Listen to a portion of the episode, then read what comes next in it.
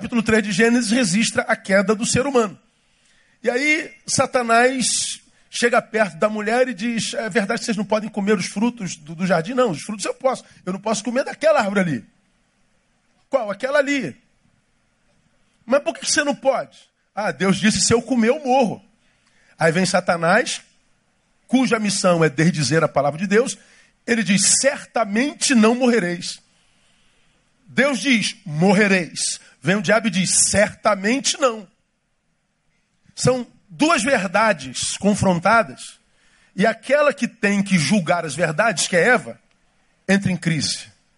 A dúvida, a interrogação se estabelece na sua alma, no seu ser, no seu cérebro. Certamente não morrereis. E o diabo não só desdiz a palavra, mas ele vem com seus argumentos. Olha o versículo 5, irmão.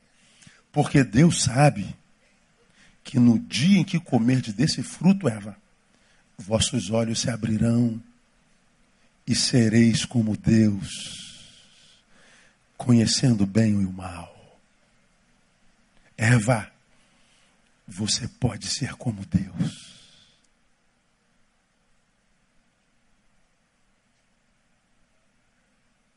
Como é que Satanás sabia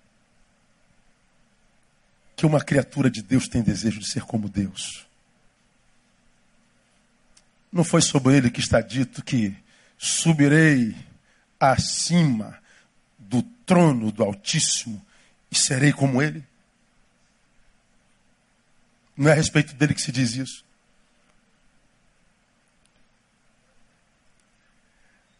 Antes da queda, já havia enquanto potência o desejo do homem de ser igual a Deus. Tanto é verdade que diz que essa palavra convenceu a Eva de que no confronto das verdades, morrereis, não morrereis, quem mentia era Deus. Quem dizia a verdade era a serpente. E o versículo 6 então diz: Então, vendo a mulher que aquela árvore era boa para se comer, agradável aos olhos, árvore desejável para dar entendimento, tomou do seu fruto, comeu e deu ao seu marido, e ele também comeu. Certamente sereis como deuses. Eu chamo esse certamente sereis como Deus de síndrome de Jeová. Parece que esse desejo ainda há em nós. Nós queremos ser como deuses. Nós queremos passar, ainda que humanos, como deuses pela terra. Ah, qual o problema dessa síndrome, irmão? É aqui que eu queria me deter com vocês nesses minutinhos que a gente tem. Qual é o problema de sermos acometidos por esse eu doente, que ainda sucumbe às tentações de querer ser como Deus? Bom, se nós acreditamos nas evoluções, na evolução das espécies, nós acreditamos nela, parece que esse desejo em nós continua primitivo. A gente evolui em tudo.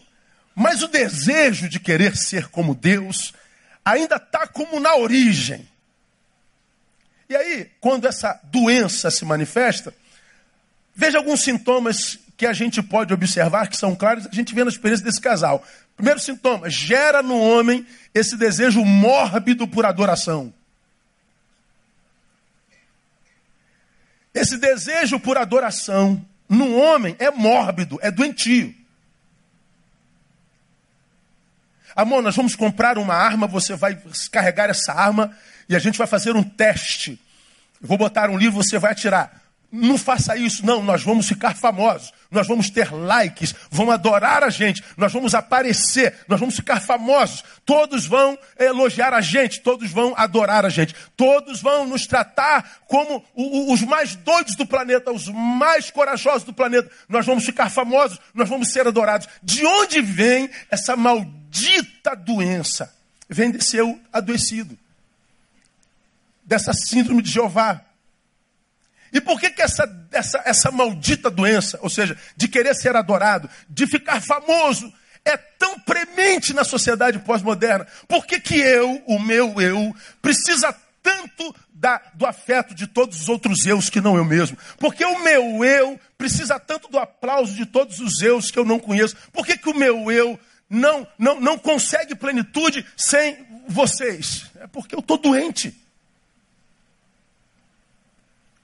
Eu preciso que você me adore. Porque se eu não receber a tua adoração, eu mergulho na minha realidade e a minha realidade me reprova totalmente. Sem o seu aplauso, eu não sou nada. Sem a mentira da sua glória, eu me deparo com a verdade da minha insignificância. Isso é doença. Por que, que é doença? Porque gera no homem esse desejo mórbido de ser adorado, ou seja, de estar no centro das atenções, de ser o centro do universo, de querer glória o tempo inteiro. Por que, que nós somos assim? Ou por que, que a maioria dos homens são assim? Porque nós estamos doentes. Quais as consequências desse ser doente que deseja de adoração o tempo inteiro? Primeiro, frustração existencial. Não tem como um camarada que se julga digno de adoração não se frustrar na vida. Tem como. Eu preciso ser famoso. Por quê? Eu preciso ser aplaudido, reconhecido. Eu preciso de elogio, eu preciso de like. Por quê? Eu preciso estar na crista da onda. Por quê? De onde vem essa necessidade tão grande? De uma visão equivocada de si mesmo. Meu irmão, não se iluda com fama, não. Quando a gente aplaude os famosos, a gente não aplaude os famosos, a gente aplaude a imagem que nós conhecemos deles. Nós não os conhecemos. Nós aplaudimos uma projeção que fizemos sobre a produção deles. Nós aplaudimos o que aparece na mídia, nós aplaudimos o que aparece na televisão, nós aplaudimos um holograma, nós aplaudimos uma imagem. Aquilo não existe não só na minha cabeça. Mas se você conhecer a realidade dele, do dia a dia, do quarto, da casa, da segunda-feira, você vai ver que possivelmente aquele que de quem temos inveja, se conhecêssemos na realidade dele, teríamos pena. Porque a realidade e a virtualidade são completamente distantes, são mundos completamente antagônicos. Então, quando você aplaude um famoso, você não está aplaudindo o que ele é, você está aplaudindo o que ele parece ser. E aquele que acha que merece aplauso, que merece glória, é porque já foi sequestrado pela mentira da imagem que projetou. Isso é doença.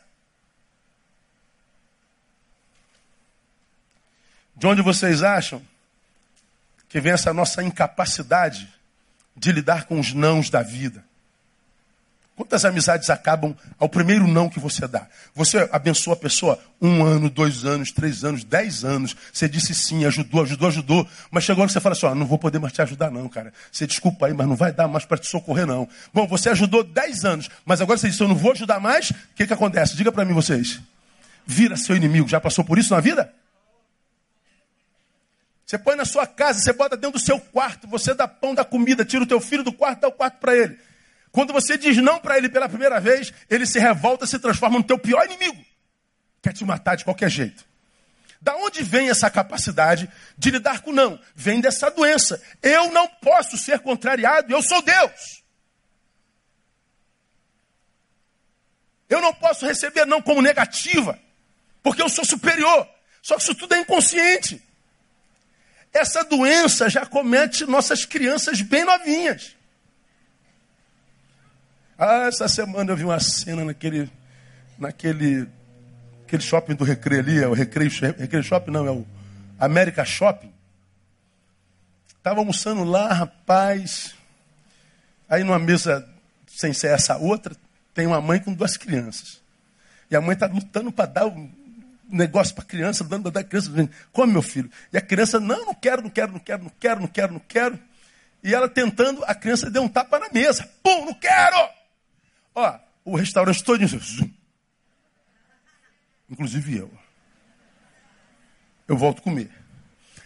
A mãe agora cheia de tato, com medo da reação da criança que está dizendo não, insiste constrangida e quando ela insiste, a criança prega o prato e joga no chão. Pá! Lembra do demônio que entra dedão assim, o demônio entra assim, ó. Ah. O demônio está entrando, tem que botar um torniquete aqui que é para o demônio não subir, entendeu? Que eu falo, meu Deus, eu estou velho demais para ver uma coisa dessa. Meu pai me mataria. Depois ressuscitaria em amor. Não existe, moleque, a capacidade de você se comportar assim diante do teu pai e da tua mãe. É inadmissível. Hoje não. Nossas crianças não sabem ouvir não cedo. E os nossos pais frágeis não sabem mais confrontá-los. De onde vem essa incapacidade de lidar com não? Porque o não me faz tão mal. Porque o não de Deus faz com que eu me entristeça com ele. Você acha que Deus não sabe o que está respondendo quando diz não para a gente? Você acha que Deus é algum retardado? Você acha que eu sei o que é melhor para mim mais do que Deus? Mas a gente perde a razão, porque nós estamos doentes. De onde vem essa incapacidade de ouvir? Não. Vem dessa síndrome que faz com que a gente tem que ser adorado, de que nós somos o centro do universo, que quer glória e não pode ser contrariado. De onde vocês acham que vem a nossa incapacidade de lidar, por exemplo, com contrariedades e confrontamentos? Confronta o sujeito. Confronta o falso amigo, ele vira teu pior inimigo. A gente não gosta de ninguém confrontando a gente. A gente não gosta de ninguém que diga a verdade se esta reprova a nossa conduta.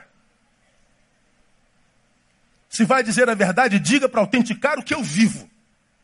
Se for dizer a verdade para me contrariar ou para desdizer minha conduta, vira o teu inimigo. Cale-se. Porque a gente não sabe ser contrariado, a gente não sabe ser confrontado.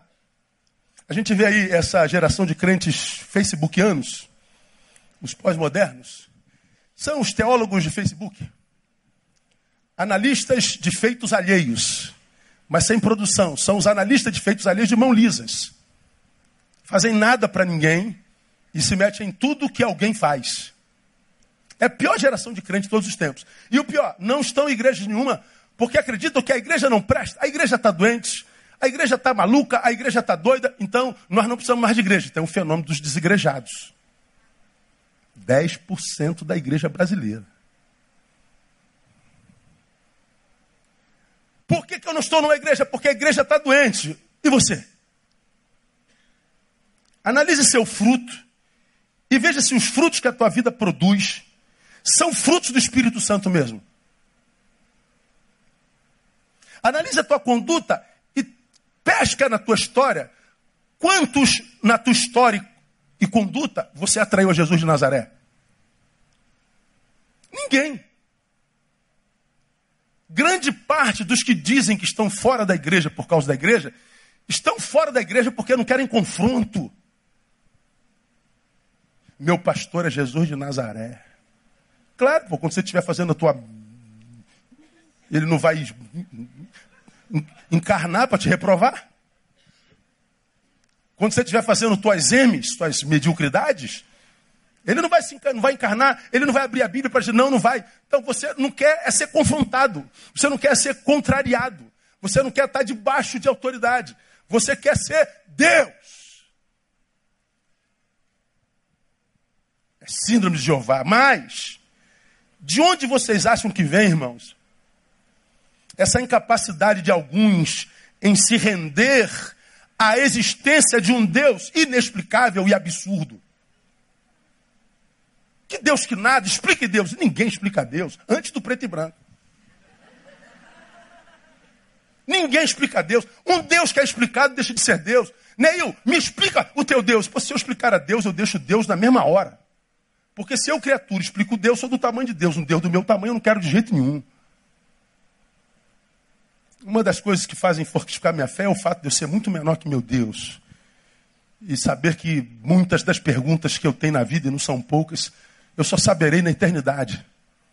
Isso chama fé. Até porque em 1 Coríntios capítulo 13 diz que em parte conhecemos. Ora, e a parte que eu não conheço? É a parte que vai te fazer perguntas sem parar. São as partes que vão te fazer questionar até você ficar louco. Mas são partes que ele diz você não vai conhecer nunca. E por que eu não vou conhecer nunca? Porque você não precisa delas. O que é revelado é suficiente para gerar plenitude em você. Agora, o que, que acontece com os que preferem dizer que não acreditam na existência de um Deus inexplicável. Eu não acredito porque eu não tenho resposta para isso. E para que você tem resposta? Não conta? Bom, você sabe por quê que grande parte dos que dizem não acreditar, dizem. Sabe por que grande parte deles não acredita? Porque o eu está doente. Ou seja, se me rendo ou admito alguém superior a mim, o meu eu não suporta. Não há um ser superior a mim. Veja como eu sou inteligente. Eu sou um dele. Faço piada com o nome dele. Veja como eu sou intelectual. E se você olhar o, nível médio dos que não creem hoje, não está com essa bola toda, não. Dá uma olhadinha. De onde vêm essas, essas, essas possíveis posturas, impossibilidade de lidar com não, com confrontamentos e de crer? Porque nós achamos que nós somos a cereja do bolo. Nós não podemos ser contrariados, nós não podemos ser confrontados, nós não podemos ter alguém acima de mim. Pois é, quem se enxerga assim é candidato inequívoco à frustração. Meu irmão, entenda uma coisa na sua vida, no nome de Jesus. Você não nasceu para ser adorado, você nasceu para servir. Deus não te colocou no mundo para ser adorado pelos teus semelhantes. Deus te colocou no mundo para ser um servo dele aos teus semelhantes. É fato quando a gente lê a palavra João capítulo 15, 16, que diz: Vós não escolhestes a mim, mas eu vos escolhi a vós e vos designei para que vades e deis frutos, e o vosso fruto permaneça, a fim de que tudo quanto pedides ao Pai, em meu nome, ele vos conceda. Então ele está dizendo, meu servo, você foi chamado por mim. Eu escolhi você, você não escolheu a mim. E quando eu escolho, eu designo, eu dou missão eu encaminho, ou seja, para que vocês possam ir, para que vade e deis fruto, e que o vosso fruto permaneça, não seja fruto de qualquer jeito, era com qualidade, para que, sendo servo, você tenha direito a pedir e receber. De onde vem a frustração da maioria dos crentes que a gente conhece? Com Deus. Pedem, pedem, pedem e não recebem. Porque pedem, pedem, pedem, mas não estão em missão. Não foram, não deram fruto. Portanto, é como se não tivesse direito de pedir. E se não tem direito de pedir porque não está em missão, o que sobra é frustração. Ah, meu irmão, se tem uma coisa com que a gente se encontra na igreja brasileira é com crente chorão. Toda vez que a gente vê alguém que não consegue lidar com a própria dor, vê na dor um culpado e o culpado é sempre Deus. Por que, que é Deus? Porque não pode ter sido eu, pastor. Eu sou quase igual a ele. Eu sou um ser digno de adoração. Eu sou um ser digno de exaltação, de glória. Isso não deveria ter acontecido comigo, mas aconteceu por quê? Porque Deus me abandonou. Pois é, essa, essa sensação de que Deus abandona, ou seja, de que Deus está errado e eu estou certo, é o mesmo sintoma em Eva certamente morrereis, certamente não morrereis. Confronto de duas verdades. Quem está com a verdade verdadeira é o diabo. Deus mentiu. Deus me criou e está com medo de eu ser igual a ele. Quando você acredita que entre a tua conduta e a conduta de Deus, a que produziu a desgraça que você vive, o culpado é Deus, você está dizendo a mesma coisa caminho de quem é cometido por síndrome de Jeová é frustração. Entenda, só podemos ser felizes estando, existindo, vivendo no lugar que Deus planejou para nós. Vença a tentação de querer ser quem você não é. Vença a tentação de tentar mostrar aos outros um ser que não te habita. É produção, é projeção, é mentira. Baixa a tua bola. Me ajuda, diga para quem está do seu lado. Baixa a bola, irmão.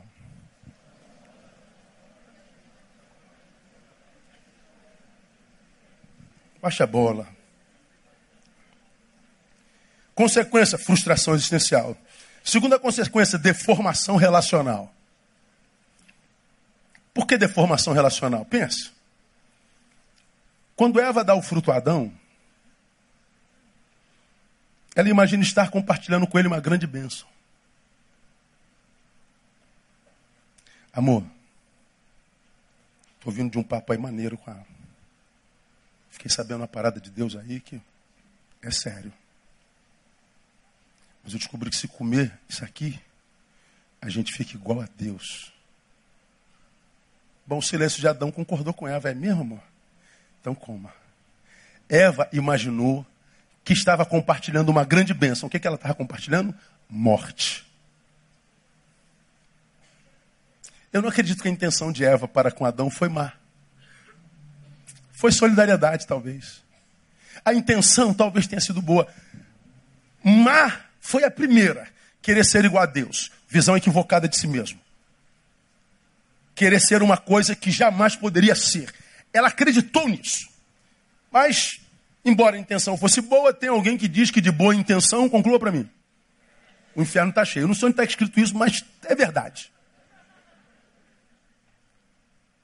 Quando eu compartilho com Adão, eu imagino estar compartilhando uma benção, mas na verdade eu estava compartilhando morte. Vejam, muitas vezes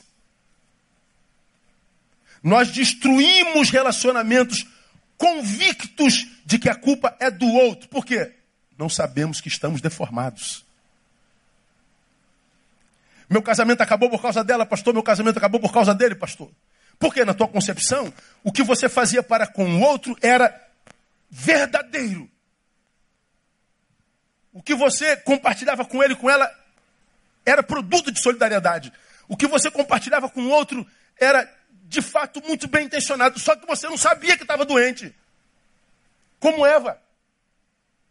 Embora eu quisesse gerar no meu marido um ser semelhante a Deus, olha que coisa boa, o que eu estava gerando era a incapacidade do meu marido ser ele mesmo agora. Ninguém acaba casamento por vontade própria. A gente vai adoecendo sem saber que está doente. E um doente, quando compartilha, compartilha a sua própria doença. Como eu não sei que sou doente, imagino-me saudável, imagino estar compartilhando saúde, que eu estou compartilhando é doença. Se adoeci o outro, que o outro compartilha comigo é doença. É um doente compartilhando doença com outra doença. É doença ao quadrado. Ora, se doente compartilha doença, o que sobra é morte. Porque se eu não me sei doente, eu não busco tratamento. André está viajando, ontem eu estava em casa. Jantei com Tamara. Aí botei naquela novela das oito, estava deitado. Fui passando o, o, o, o, bagulho lá. Aí bateu na novela. Aí estava uma atriz que é viciada em jogo. Como é o nome dela? É, então, essa aí. Lília Cabral. Ela não se admite viciada em jogo. Não vem dizer que eu sou paranoica, que eu sou viciada, que eu sou dependente daquilo, sei o que pelo que eu vi ontem, ela já foi até presa. É isso mesmo? Mas eu não sou viciada.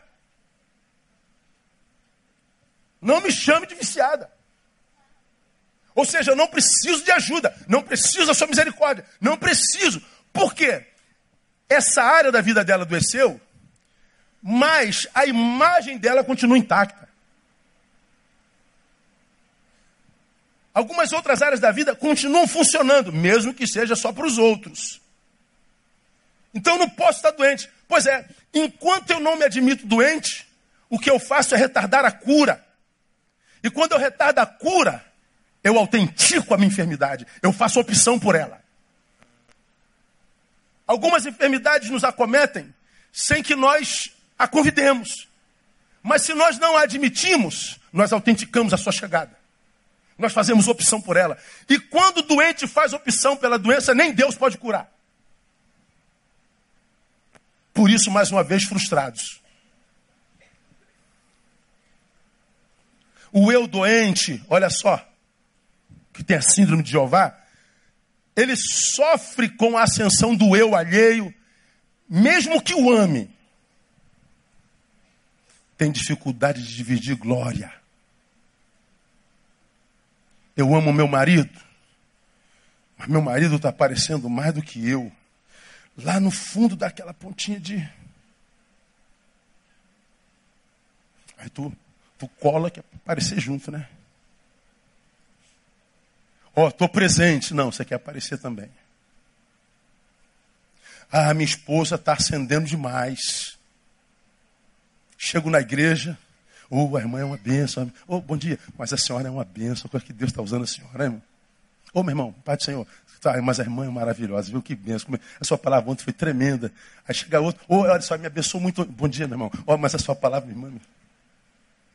Dá para entender o que eu estou falando? Quando o meu eu está doente, se a glória chega a quem eu amo, mas não chega a mim, porque doente, a glória do meu amor me incomoda. E eu começo a produzir sabotagem. Quando se trata de casal, é autossabotagem. Querer interromper o crescimento de um cônjuge. Querer interromper a ascensão de um cônjuge. Querer interromper a ascensão de um filho. A ascensão de um ser amado admitida ou não admitidamente, é pecado grave, é autossabotagem. Eva imaginava estar compartilhando amor. Eva imaginava estar compartilhando bênção, mas o que ela estava compartilhando era a morte. A intenção não era matar, mas a morte foi o que ela produziu e sobre todos nós. Não, pastor, eu não tenho invejinha nenhuma. Eu não me incomodo com, com a ascensão dele ou dela de jeito nenhum. Incomoda! que falta é honestidade para admitir. Isso vai produzindo o quê? Falência relacional.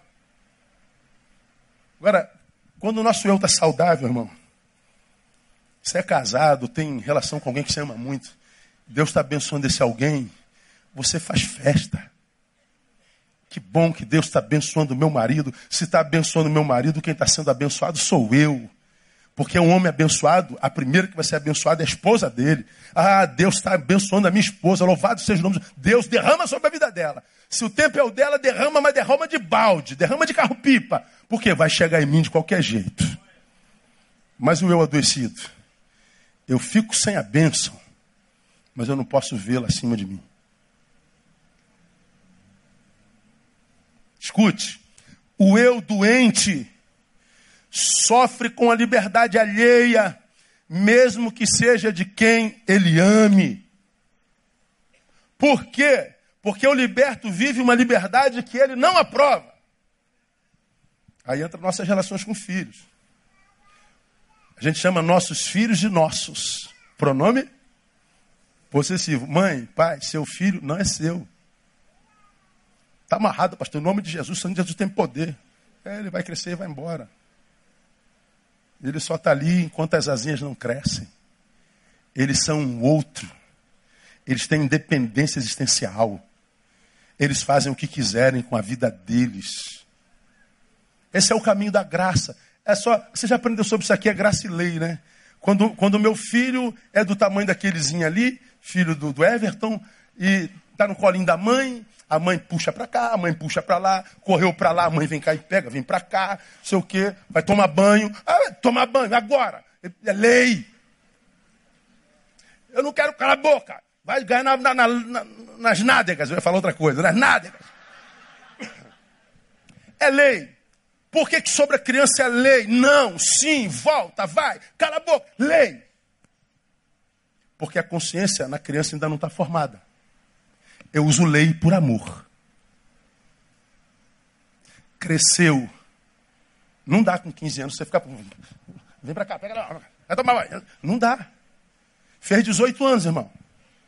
A lei perde poder. Mãe, ó, tô saindo, tá? Vai aonde? Não, tô indo. Agora bota o joelho no chão e ora, irmão. Quando chegar lá, avisa, avisa.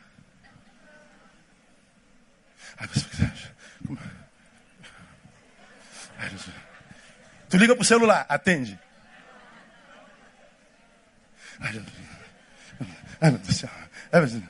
A lei perdeu poder. Por que, que a lei perdeu poder? Porque a consciência cresceu.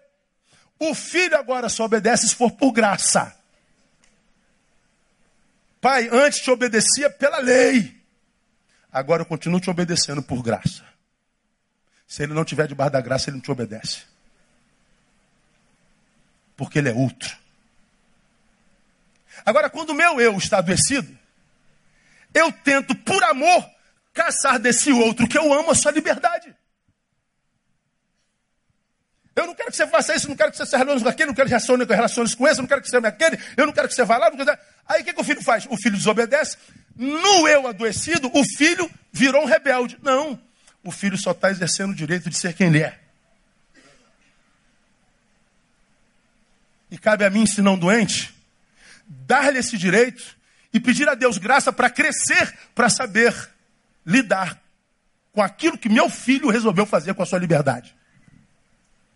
Porque se eu não crescer para aprender a lidar com o que o meu filho faz com a sua liberdade, ele vai viver a liberdade do mesmo jeito que quem fica preso e doente sou eu. Uma vez, a minha filha saiu, era lá no iníciozinho, agora está com 20 burdoada. Vai com Deus, meu filho, Deus te abençoe. Mas ela tinha uns 18 anos.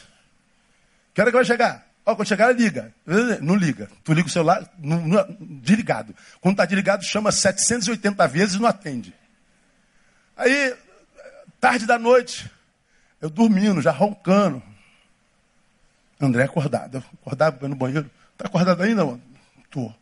Aquela, aquele bico desse tamanho. Tô. Eu dormia de novo. Passa mais umas três horas, vou no banheiro de novo. Tá acordado ainda, mano? Tô. Tá, ele chegou? Não. Eu, eu dormia. Cada vez que eu acordava, o bico estava maior. É mãe, a gente entende, a gente entende, né? Mãe assim, louvado seja Deus pelas nossas mães, amém, amado? Que bom que elas têm mãe e pai. Que fosse só pai e nossos filhos estavam perdidos. Que bom que existe mãe. No dia seguinte acordei, bem, dormi, Thaís no quartinho dela, tal, bonitinho. Mas Andréia, bicuda. O que, que houve? Cara, como é que você consegue dormir com a sua filha na rua? Eu falei, meu, já, já tem Deus e você acordado, já tem dois acordados. Para que mais um? Quase que eu acabo o casamento. Quase que eu acabo Já tem dois acordados, não posso fazer nada, ela está lá. Quando nós pudemos conversar, eu falei assim, meu irmão, se ficar acordado ajuda. Não, mas eu não consigo dormir. Então tudo bem, não dorme, fique na boa. Mas ficar acordado não ajuda. Ou eu acredito que Deus cuida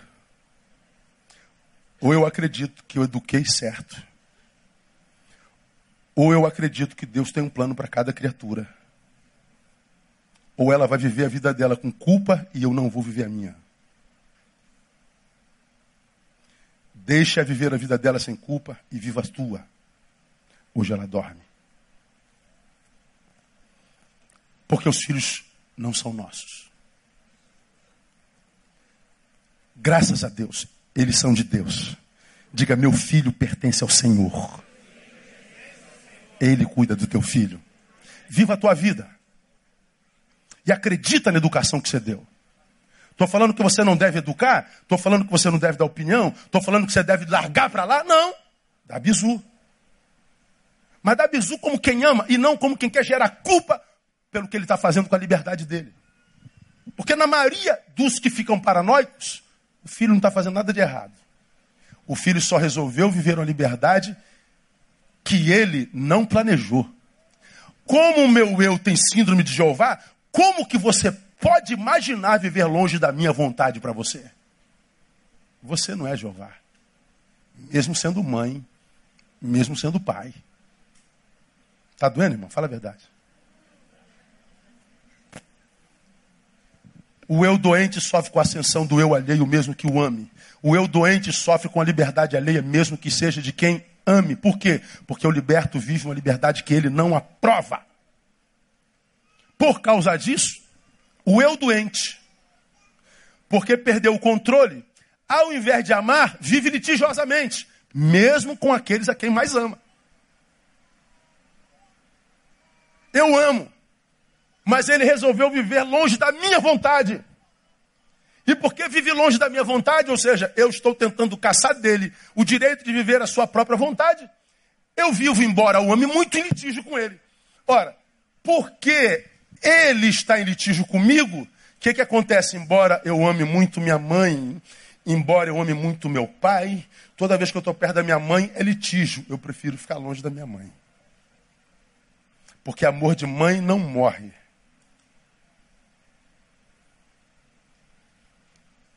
E porque amor de mãe não morre, eu preciso, prefiro me afastar dela. Porque perto a gente vai brigar demais. E se perto, por causa da mãe, ela não compartilha mais nada. Aí você não sabe mais nada do seu filho, da sua filha. Porque embora ele ou ela o ame, a ame muito, ela sabe que se compartilhar o que ela faz com a própria liberdade, ela vai gerar tristeza em você. E ela vai se sentir culpada. Ainda que não esteja disposta a abrir mão da vida que está vivendo. Porque não tem nada de errado ali. Então, meu irmão, a, é, esse, esse maldito desejo de adoração acaba com a nossa vida. Acaba com nossos relacionamentos. Acaba por tirar de nós os frutos do amor que dão sentido à vida. Nós não acabamos de cantar. Se não houver amor, nada serei. Eu sou enquanto amo. Eu não morro quando a morte chega, eu morro quando o amor se vai. Se eu não amo, eu posso falar a língua dos anjos, eu posso é, entregar os meus bens para o sustento dos pobres, filântropo, eu posso, eu posso entregar o meu corpo para ser queimado, eu sou Marte. Então eu sou Marte, eu sou um comunicador espiritual, eu sou um filântropo, mas tem amor nele, então você está morto. Você não é nada, só enquanto amo. Pois bem, quando o meu eu está adoecido, ainda que eu não saiba, o meu amor para de frutificar. Eu morro. Eu morro antes da morte chegar. Ora, se eu estou morto, ainda que vivente, o que eu produzo é morte. Morte em todos os sentidos, por isso que essa geração é mortal. Morte relacional, morte conjugal, morte afetiva, morte financeira, morte sociológica, morte biológica. 65 mil homicídios no ano passado, 165 por dia. Uma geração que produz morte como nenhuma geração na história da humanidade. Por quê? Porque está morta. Por que está morta? Por causa da síndrome de Jeová.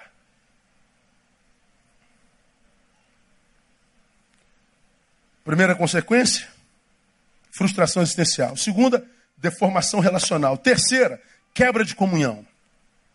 Vejam, o Deus que lhes deu o jardim foi o mesmo que lhes expulsou de lá.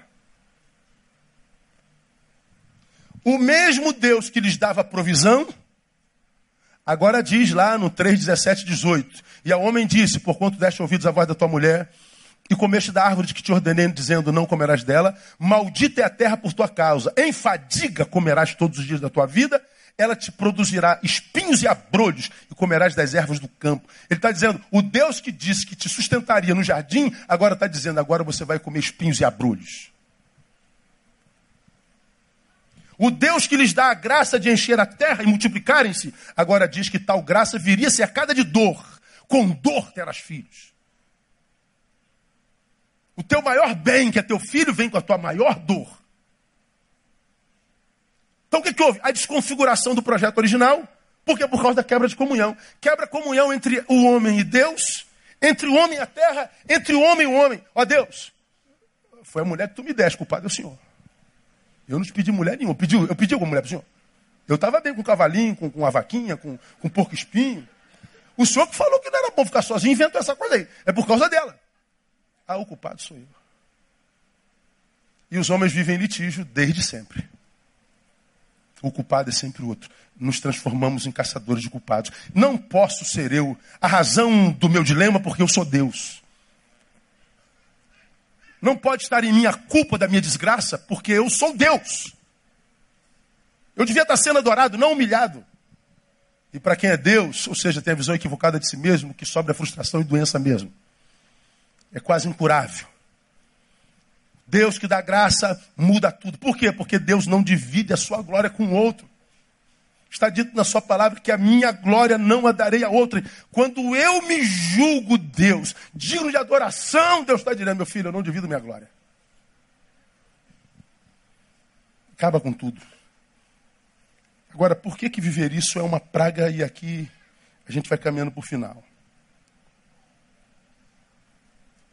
Porque se eu você já me viu falar sobre isso aqui, que eu acho que tem que ser adorado, é extremamente viciante. O meu eu, o teu eu é extremamente eficiente. Quando você o tem e tem glória nele, nó, ele é viciante demais. É fato ou não? Responda para mim. Que quem está cheio de Deus quer sempre mais de Deus, sim ou não? Quem está cheio de Deus quer sempre mais de Deus, sim ou não? Verdade. O mesmo acontece na relação conosco mesmos. Quem está cheio de si quer sempre mais de si. Quem se acha o tal, e porque se acha o tal recebeu alguma glória disso, não se livra desse tal de jeito nenhum. Para você pegar um soberbo, transformar ele em humilde, irmão, é difícil demais. Às vezes o cara perde tudo, mas ele mantém a pose. O cara faliu, perdeu tudo, irmão. Ele vende o apartamento para manter a Mercedes. Tá morando onde? Tá morando num barraquinho ali, no quilômetro 32. Mas tem uma Mercedes lá. Ele mantém a, a pose. Porque eu posso perder tudo, menos a tua glória. Essa glória me fez tão bem. Essa glória me trouxe tanta benesse, essa glória me, me, me, trouxe tanta alegria, essa glória me abriu tantas portas, essa glória, isso é bom demais, então eu não posso me libertar desse que me trouxe glória, eu não posso me libertar desse que me trouxe tanta alegria, eu não posso me libertar desse que me trouxe tanta satisfação. Pois é, você viciou em si mesmo. Agora escuta aí. Quando vendemos uma imagem nossa para a sociedade, Guarda isso. Principalmente se ela não for verdadeira. Vendi uma imagem. Ela foi acolhida socialmente como verdade, mas ela não é verdadeira. Quando eu vendo essa mensagem para a sociedade que não é verdadeira, nós podemos estar com esse ato construindo a nossa própria desgraça. Por que, que eu construo minha própria desgraça quando eu vendo a imagem para a sociedade e ela aceita essa imagem. Por quê? Porque se ela for aceita, todos os nossos esforços a partir de então serão a fim de manutenir essa imagem mentirosa. E despender esforço para manutenir uma imagem mentirosa, isso para mim é viver inferno. Isso é inferno. Você contou uma mentira, agora o resto das tuas forças para manutenir essa mentira, aí acontece a evolução da mentira que você já ouviu aqui. Primeiro eu conto a mentira, depois eu me transformo nela. É a personificação da mentira. Antes a mentira era algo que eu contava, agora a mentira é o que eu sou. E uma mentira contada muitas vezes se transforma em verdade para aquele que é mentiroso. Chega uma hora que você não sabe que se você conta é verdade ou mentira. Será que eu vivi isso mesmo naquela época? Eu conto uma mentira tanta. Foi verdade ou não? Não aconteceu, não aconteceu, não. Foi mentira. Não, aconteceu sim, mas não aconteceu, não aconteceu. Então, meu irmão, é, é muito mais fácil ser simples. Atendi alguém essa semana que me fez um bem, rapaz. Essa pessoa, essa pessoa fez alusão ao esse, esse mês estão botando umas homenagens aí para mim, o mês todo, meu Deus, é uma overdose de homenagem para mim esse mês aí. Aí a foto desse, desse boletim eu mandei tirar, muita foto minha, chega. Aí vê sem foto. Mas aí escreveram assim, Neil Barreto, a singularidade de um ser humano que deu ao pastor a excelência do seu chamado. O Neil abençoou o pastor, não foi o pastor que deu honra ao Neil, o Neil deu ao pastor. Aí atendi alguém em São Paulo, que veio aqui passar uma horinha comigo. Aí ele falou: Sabe por que eu guardo o pastor que você é? Por causa do Neil que o habita.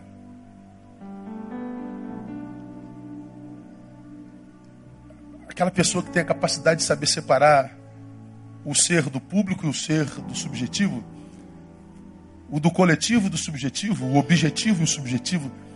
Essa capacidade de, de perceber que mesmo que a imagem vai longe, dentro da imagem tem um ser que é o essencial que é o no qual a gente deve investir. Porque o que é do público é tal qual o público enxerga.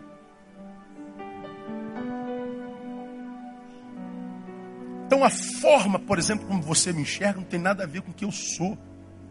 Eu sei o que sou e quem sou.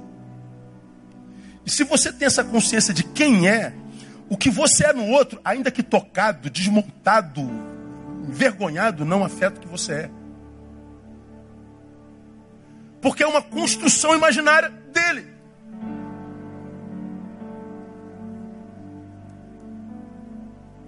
E o que eu sou na tua cabeça, eu só sou na tua cabeça. Porque na cabeça desse irmão que está do seu lado, eu sou outra pessoa. Daquele lá, eu sou outra pessoa. Tanto que aquele lá ama tanto que morreria por mim. Aquele lá está doido que eu tenho um câncer no pulmão. Como pode a mesma pessoa? Não, não, não. É, é um lá, um lá, outro lá, outro lá. Quem é você? O que é você? Se você tem consciência de que o que é, quem é, é de fato a verdade, o que você é na cabeça dos outros não faz mais sentido. Você se relaciona sem apego, sem necessidade de aplauso, sem necessidade de glorificação e nem de fama. Se ela vier, veio, o problema é dela. E nela a gente não tem benesse alguma, só perturbação, irmão. É só perturbação. Então, quando você vende uma imagem, você agora vai ter que despender todos os esforços para manter isso. Isso é um inferno. Qual o problema disso? Nós já aprendemos. Esse eu que você quer glorificar é o eu que Jesus diz: se quer me seguir, tem que negar. Você já aprendeu isso aqui? Quem não se nega a si mesmo, ainda que siga Jesus, vive uma vida muito aquém dele e vai dizer que o problema é ele. Não, o problema é você que veio após ele sem se negar. Você quer glória, você quer ascensão, você quer fama, você quer aparecer. Um eu que Jesus manda negar antes mesmo de o seguirmos. E se Jesus manda negar um eu antes da gente começar a segui-lo, é porque esse eu deve ser perigoso para burro.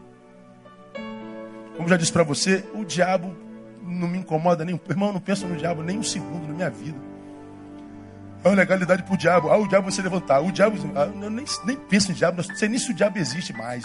Porque o bicho não me incomoda. Agora, o meu eu, irmão. Passa uns pensamentos na minha cabeça que falo assim: meu Deus, o sangue de Jesus tem poder contra mim. Não, isso é coisa do diabo, não, é coisa minha. É do coração do homem que brotam adultérios homicídios, mentiras, falácias. E são essas coisas que brotam do coração do homem que o contamina. Então o diabo, a Bíblia diz que se está em Cristo, o maligno não lhe toca. Então você quer mandar um recado para o diabo, José aprendeu. Escreve na sola do sapato porque ele está debaixo dos nossos pés. Acabou. Agora o meu eu, esse bendito ou maldito não morre. Esse maldito acha que tem que ter aplauso, tem que ser reconhecido, porque não me dá oportunidade. Porque esse meu eu, meu Deus do céu, vive com um coitadismo miserável e acha que todo mundo tem que ter pena de você. E quando o sujeito não tem pena de você, porque ele vê você como você é, o culpado pela desgraça que ele acomete, a gente fica com raiva do sujeito que te vê em verdade. Aí quando você abre mão da verdade, você está fazendo opção pela mentira, está se auto-sabotando de novo. Ó, desgraça do eu aí.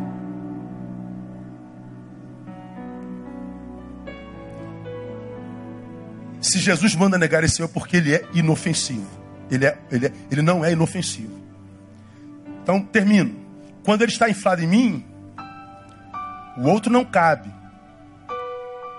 Você me viu falar isso esse ano. Há tanto eu em mim que tu não cabe. O eu que eu tenho que negar, hoje a gente tem uma overdose dele. Você tira 500 fotos tuas por dia. Você publica 200 por dia. Então é muito eu. Então há tanto eu em mim que tu não cabe. Quando há eu em mim, tu não cabe, você já aprendeu. Perdi o direito de pedir, de chamar Deus de Pai Nosso. Porque Deus só é Pai para quem tem irmão. Se eu não posso chamar meu irmão de irmão, não posso chamar Deus de Pai. Não existe Pai meu, só Pai Nosso. É só no encontro do eu com tu que o nós nasce e eu posso chamar a Deus de Pai. Então tem filiação. É só no tu, em mim, que nasce o nós que me dá direito de pedir, Pai nosso, o pão nosso de cada dia nos dá hoje. Então eu só peço pão se eu tenho alguém com quem dividir o pão. Se eu quero pão para mim, não tem ninguém para dividir, eu passo fome mesmo. Não existe pão meu. Então o meu eu só encontra sentido no tu. Se você não nega o eu, o tu não entra. Se o tu não entra, o teu eu não presta. É isso aí mesmo que está vivendo. Então, quando ele está inflado em mim, o outro não cabe, solidão. Quando vivo sua overdose, vivo o pior de todos os vícios. Porque não há remédio no mercado conhecido para sua cura. Qual o remédio para overdose? Rivotril cura a overdose de eu mesmo? Ampliquitil, diazepam?